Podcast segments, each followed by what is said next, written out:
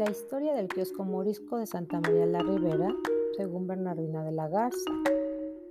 El kiosco morisco es una de las construcciones más características de la colonia Santa María la Ribera. Se encuentra localizada en la Alameda del barrio, en el cruce de las calles Doctor Hat y Salvador Díaz Pirón.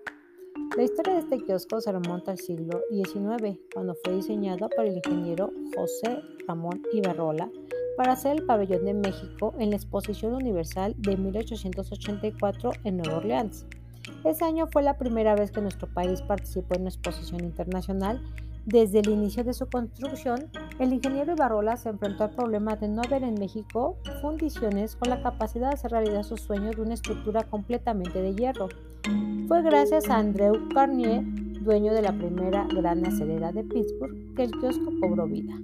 Posteriormente, la estructura fue trasladada a Chicago y de ahí a la Feria de San Luis, Missouri, para participar también como representante de nuestro país. Al concluir estas dos exposiciones, el pabellón llegó a México y fue instalado en el costado sur de la Alameda Central para ser admirado por primera vez en el país. Mientras estuvo ahí, fue la sede de los sorteos de la Lotería Nacional y de varias funciones de cine. Al principio muy pocas personas conocían su origen y se empezaron a divulgar rumores de que había sido un regalo de un jeque o que la estructura venía de China.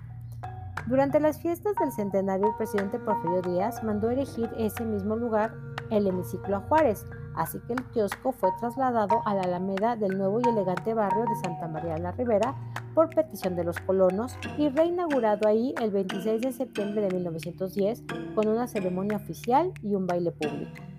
Se le llama morisco porque asemeja arquitectura islámica con los arcos, columnas y detalles en las paredes y la cúpula que resalta la construcción.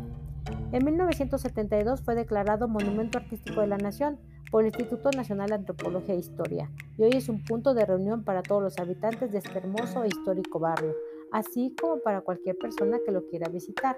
Aquí se hacen reuniones vecinales, organizan clases de baile o simplemente la gente va a pasar un buen rato al aire libre libre y a contemplar el kiosco.